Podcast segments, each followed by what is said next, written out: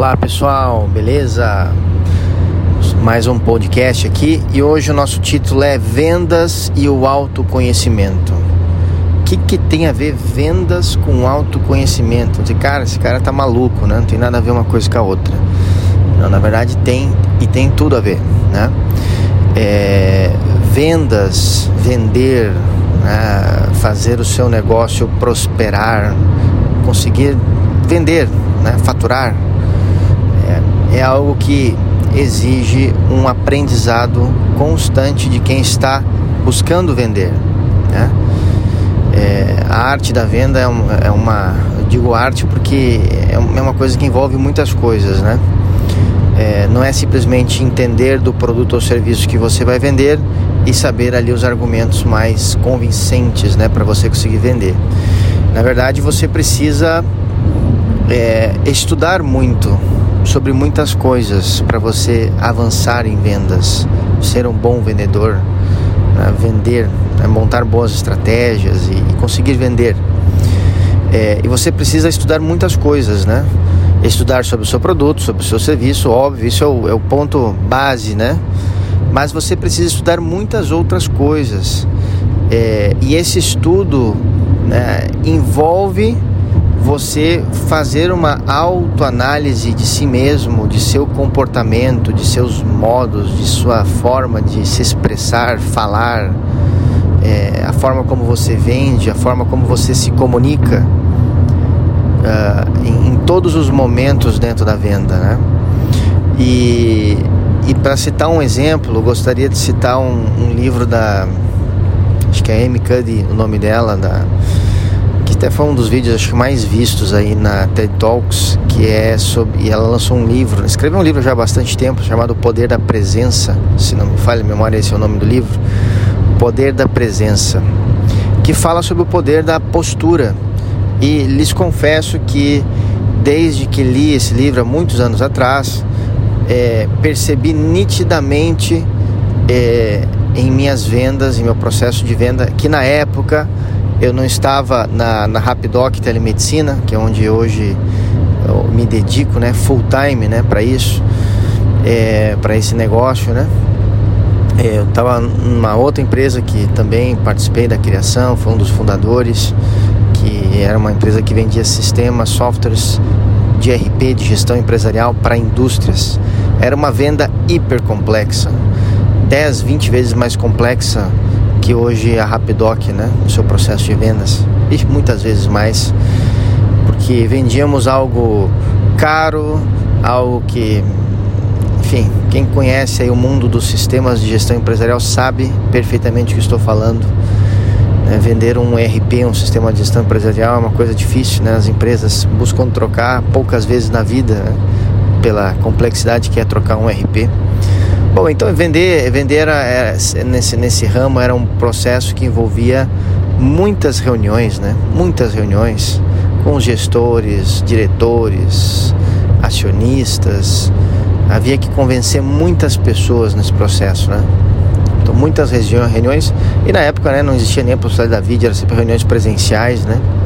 Então, uh, e nessa época eu, eu percebi assim nitidamente é, o poder né, de influência das, da postura corporal, né, da forma como que você se, se, se porta frente ao seu ao seu interlocutor, né, possível cliente ali, né, que você está conversando, né.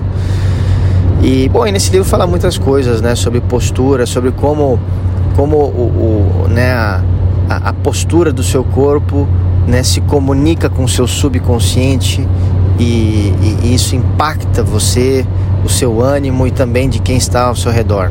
Né? É, então foi um, esse foi um livro bacana que me ajudou muito e, e uso e, e, uso ele na verdade é, até hoje. Né? Tem uma coisa que eu, que eu, que eu comento sempre, né? que, que eu gosto de, de ter isso comigo, que é o, o que eu chamo de resumo prático de uma leitura. Quando você termina de ler um livro, eu sempre procuro tentar resumir o que vai mudar na minha vida após aquela leitura. É, o que eu vou fazer ou deixar de fazer, o que eu vou passar a construir a partir daquela leitura. E eu tenho isso comigo. Quando eu termino de ler um livro, se, se, ele, se eu não consigo, depois de uma leitura, é, extrair um resumo prático dessa leitura, ou seja, o que eu vou fazer depois de ler esse livro, é, esse livro para mim não serviu nada. Pode ser um livro maravilhoso, mas para mim não serviu. Ou eu não serviu não por problema do livro, mas problema talvez meu, né, que não consegui extrair um resumo prático daquela leitura. É, então eu gosto muito de olhar os livros que eu li no passado e ver, cara, esse livro aqui me mudou essa forma de pensar. Esse livro aqui fez com que eu hoje, é, sempre que eu converso com alguém, eu trato aquela pessoa de tal forma, porque naquele livro eu aprendi que, que esse era, era o melhor caminho e eu, eu experimentei isso na prática.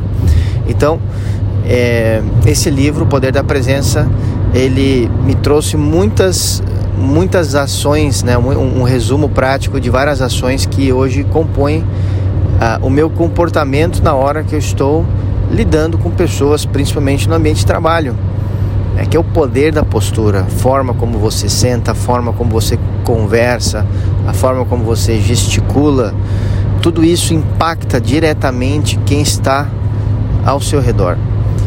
E, e por isso então que vendas e autoconhecimento, né? Ou seja, você tem que não só ser um conhecer do seu produto, conhecer do seu serviço, você tem que conhecer a si mesmo, você tem que estudar, ler, melhorar a sua postura, a sua didática, a forma como você fala, o seu tom de voz, a forma como você olha o seu cliente, é, a, a, a, o seu comportamento, né?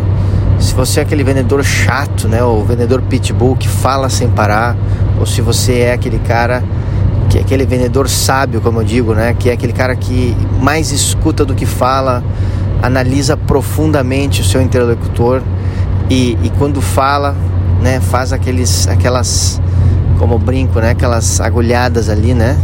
É, como um bom acupunturista ali, né? Vai lá e coloca nos pontos chaves e muda, né? Muitas vezes a forma de pensar daquele interlocutor sobre aquele, sobre o ponto que vocês estão falando, né?